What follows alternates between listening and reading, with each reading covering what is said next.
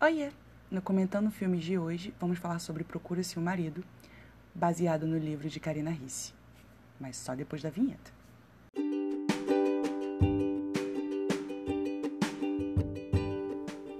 Aqui é Mari Souza e vocês estão ouvindo o podcast Confissões de uma Mente Bagunçada. Procura-se um Marido é uma adaptação do livro homônimo de Karina Risse, lançado em 2012. O filme conta a história de Alice, uma jovem rica que aproveita a vida ao máximo.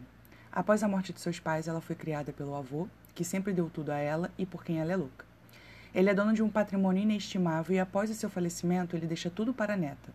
Mas ela só pode mexer no dinheiro se estiver casada por pelo menos um ano.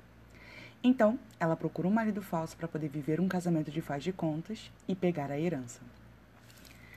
Para falar desse filme nesse episódio, eu vou fazer um pouco diferente e vou falar por parte, mas eu serei breve. O filme ele é bom, tem todos os clichês de uma comédia romântica. O livro também é bom, tem os mesmos elementos e se aprofunda um pouco mais na Alice, na sua personalidade, no seu passado e na sua mudança. No entanto, como adaptação, o filme ele não é bom. Eu entendo que a adaptação ela vai ter diferenças e eu entendo que são diferenças sutis, sem mudar um pouco da essência do livro.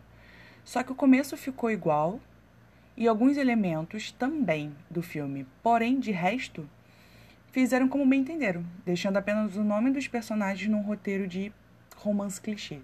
Ou seja, o filme é bom se você vê ele como um filme qualquer. Se você for ver como uma adaptação, ele deixou a desejar. Portanto, se você lê o livro, vai ver o filme sem pretensão, só para se divertir. E se você não leu, mergulhe nessa história de cabeça, porque ela é muito leve, fofa e divertida. O casal da série, desculpa, o casal do filme é também um casal na vida real, que é a Camila Queiroz e o Kleber Toledo. O filme está disponível na HBO. Até o próximo episódio.